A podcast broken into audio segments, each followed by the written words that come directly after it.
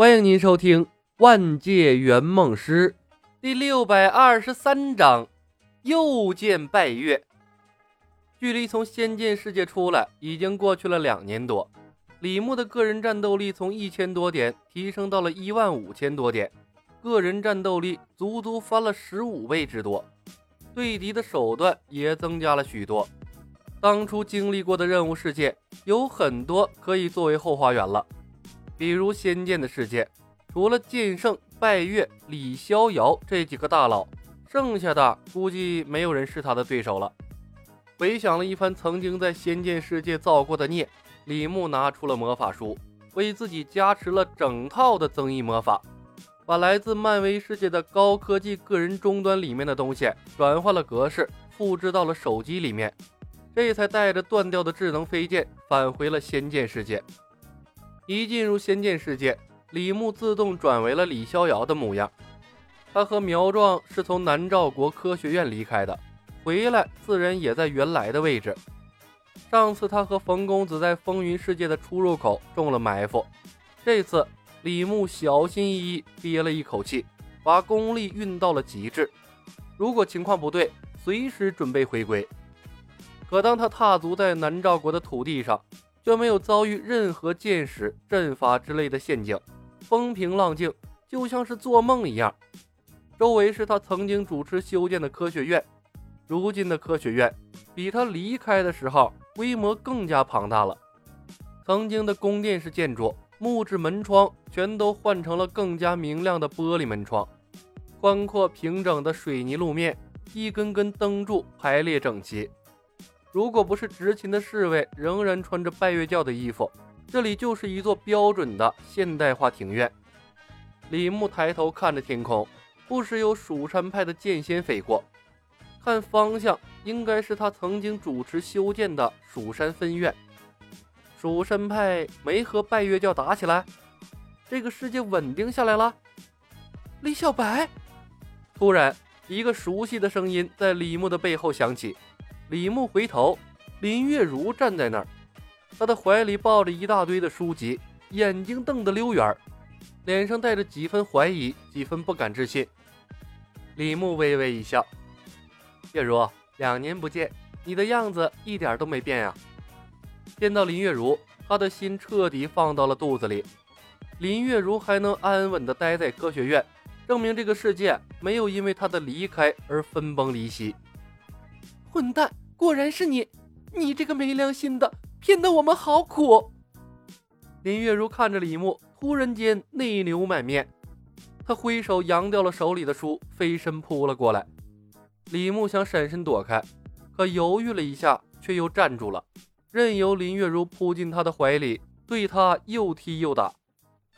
两年七个月零三天，李小白，你知道我等你等的多苦吗？你为什么不告而别？跟我说一句再见，有那么难吗？你知不知道，这两年多的时间，我没有一天不在想你。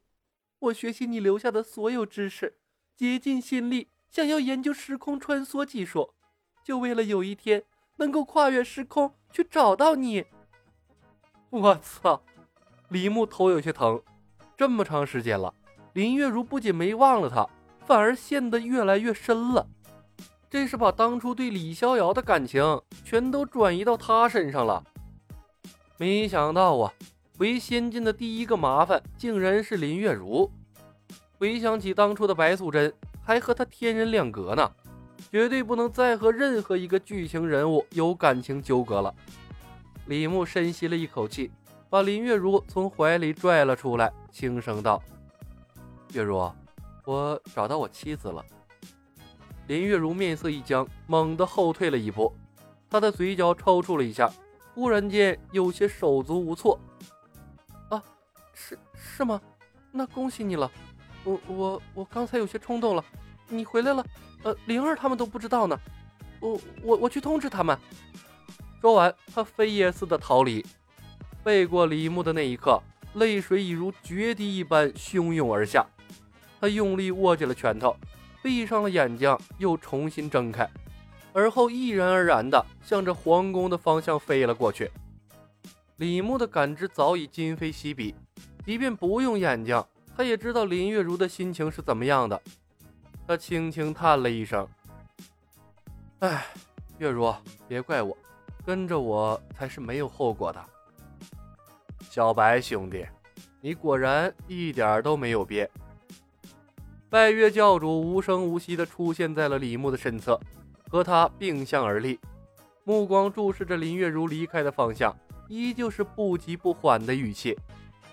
李牧曾经以为一万五的战力可以和拜月教主一较高下了，但拜月教主突然闪现到他身边后，他的敏锐感知竟然没有察觉。他知道，他和这个崇尚科学的老头子的战斗力还有很大的差距。不过，拜月教主仍然和他心平气和的谈话，而不是痛下杀手，那就足以证明他忽悠的成果还在。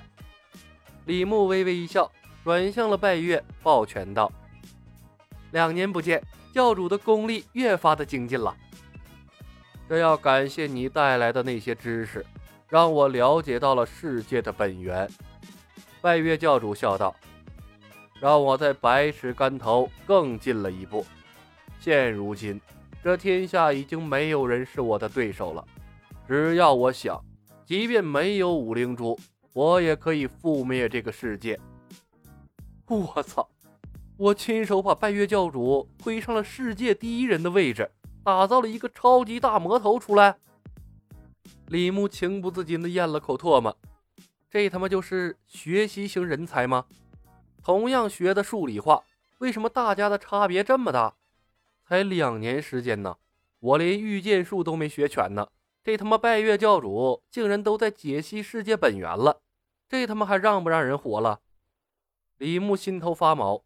当看到林月如和科学院的时候，他以为仙剑的后花园稳了，但听到拜月一席话，他才醒悟过来，这他妈哪是他的后花园啊？这分明是拜月的后花园啊！这一瞬间，李牧都有一种。掉头立刻逃离的冲动了，不过他硬生生把这份冲动摁了下去。这次当着拜月的面走了，下次指定回不来了。拜月的成长速度甩他八条街。教主神功盖世，天下无敌。李牧的心境瞬间平稳了下来，拱手道：“实现梦想指日可待。”还差得远。拜月教主饶有深意地看了眼李牧，叹息一声：“我虽然拥有了覆灭这个世界的能力，却仍然看破不透时空的秘密，更不用说进入那更神奇的平行时空了。小白兄弟，你上次留下的东西欠缺的太多了，有很多理论也不适合这个世界。你既然回到了原来的世界，想必这次回来……”又给我带来不少好东西吧，教主英明。李牧笑笑，把准备好的手机拿了出来。教主，上次离开，我没有回到原来的世界，而是卷入了时空乱流，去了另一个世界。在时空乱流中，和小黑也失散了。这次能回来，完全是个巧合。我还以为会进入另一个新的世界呢。时空乱流。拜月教主皱起了眉头。理论上，时空乱流的产生应该会伴随着巨大的能量波动。为什么你上次离开和这次归来，我都没有感觉到空间的异常？哈哈，教主说笑了，那只是理论上，谁知道实际情况是什么样呢？李牧笑笑，教主，我的知识不如教主深厚。对那些高深的学问，从来都是一知半解的。等以后若是教主遇到时空乱流，或者看破了宇宙的奥秘，也许就能明白那些什么时空乱流了、黑洞啊、虫洞了是什么意思了。这个手机里面包含着一个拥有跨星际航行的文明的知识，希望对教主探索宇宙、研究万物起源的秘密能有所帮助。知识，只有知识才能打动拜月。如果能从拜月手里挖到好处，李牧并不介意把拜月变得更强大。本集已经播讲完毕，感谢您的收听。